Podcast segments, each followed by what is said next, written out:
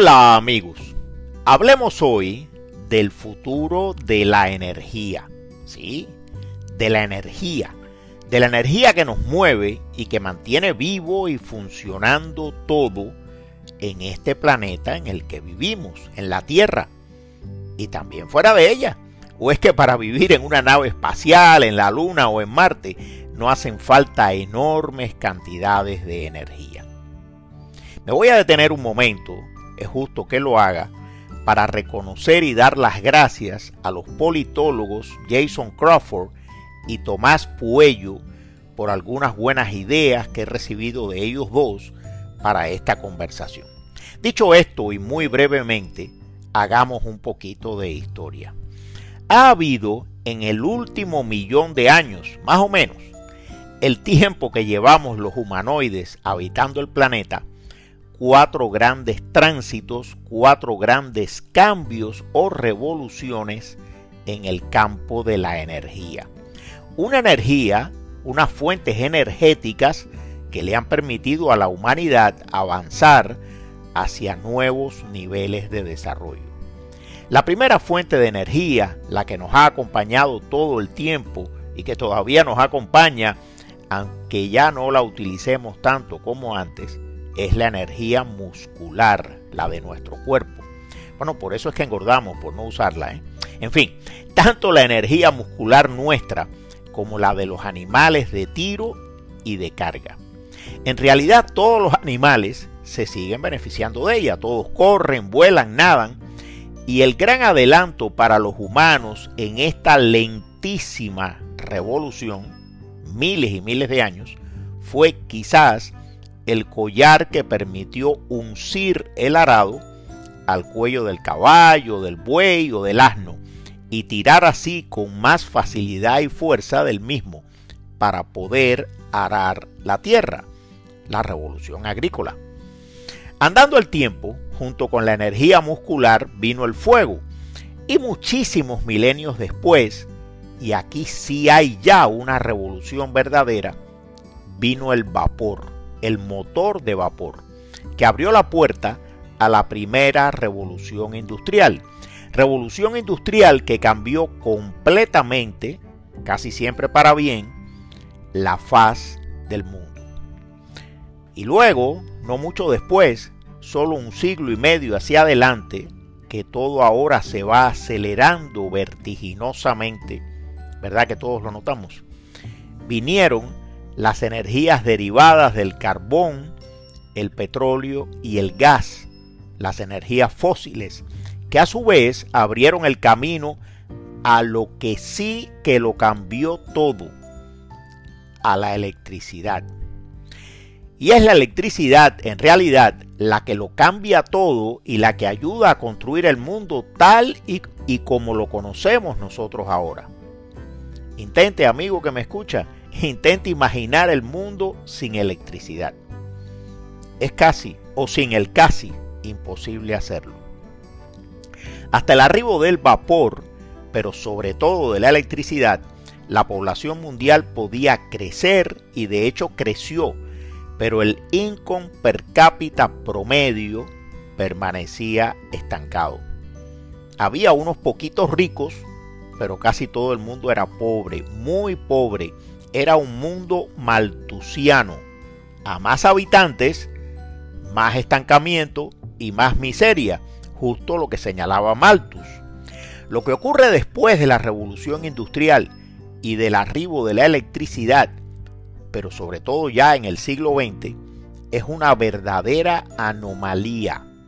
La población crece desmesuradamente, y la riqueza global junto con el income per cápita promedio también crece. Y eso, maltusianamente hablando, es imposible, o sea, es una anomalía. Lo cierto es que esa anomalía económica que persiste, esa buena anomalía, se debe sin dudas a los combustibles fósiles, pero sobre todo a la electricidad.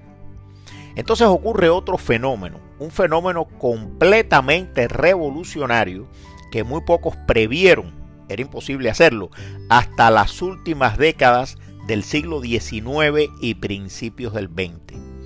Y es que el uso extensivo de la electricidad, venga de la fuente que viniera, ayuda a crecer, por un lado, a la ciencia. El conocimiento del átomo y del lenguaje matemático binario son dos buenos ejemplos. Y por el otro lado, a la tecnología, la producción de energía atómica, tanto la buena como la mala, la de las bombas, y el desarrollo progresivamente primero y explosivamente después de la computación electrónica. Y un detalle más que forma parte de esa revolución y que participa activamente y sigue participando cada día más en el cambio de la imagen del mundo en el que hemos nacido nosotros. Ese detalle es la condensación de la energía. Cuando decimos, y voy a poner un ejemplo cualquiera, que el motor nuclear de un portaaviones tiene 200.000 o 300.000 caballos de fuerza, lo que estamos diciendo es que hipotéticamente harían falta 200.000 o 300.000 caballos reales, caballos de carne y hueso, tirando de ese portaaviones para desarrollar una fuerza de movimiento semejante. Imaginen ahora cómo gracias primero al vapor y luego a los combustibles fósiles y a la energía nuclear, se ha condensado en un espacio cada vez más pequeño esa energía. Pero bien, dije al principio de esta conversación que iba a hablar del futuro de la energía. Bueno, pues, ¿cuál es entonces ese futuro? Más que el futuro, que siempre nos reserva sucesos inesperados, lo que ya estamos viendo desde hace tiempo son las líneas, las vías de desarrollo, las tendencias, para hablar como hacen los estadísticos, hacia ese futuro. Así, las nuevas tecnologías, digamos la inteligencia artificial, la computación cuántica y la nanoquímica, por poner solo tres ejemplos, crean nuevos materiales y capacidades de almacenamiento de energía, que a su vez llevan a la creación y desarrollo de nuevas tecnologías energéticas.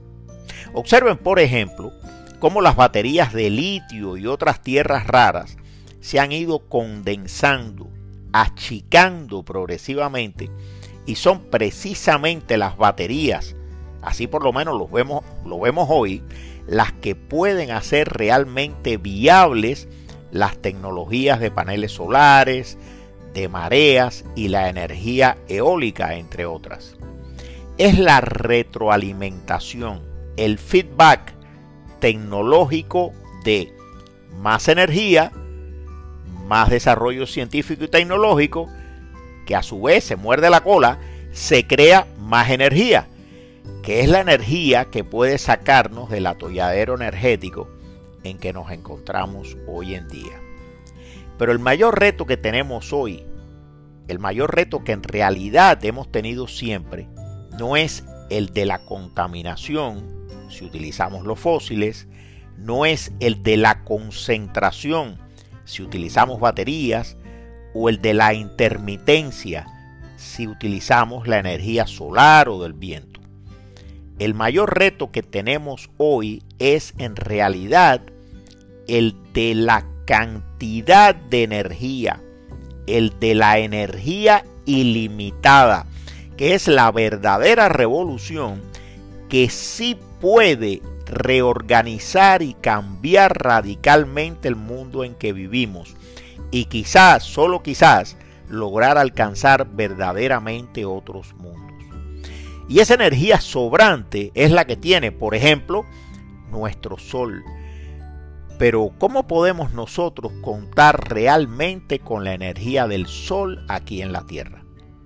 Pues mediante la fusión nuclear, fusión con U, no la fisión nuclear con I, que esa ya la tenemos desde hace tiempo en las plantas atomoeléctricas y, y ha demostrado que puede ser peligrosa.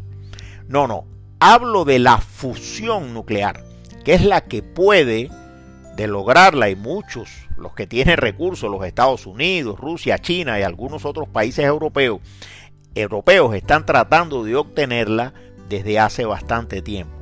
Y por cierto, es la energía más limpia, es mucho más limpia que cualquier otra.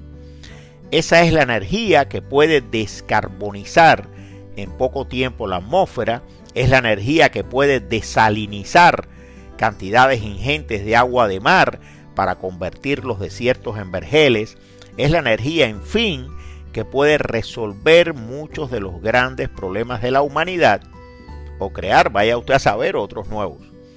Esperemos que no. Bueno amigos, en lo que esperamos la fusión, la fusión nuclear, nos vemos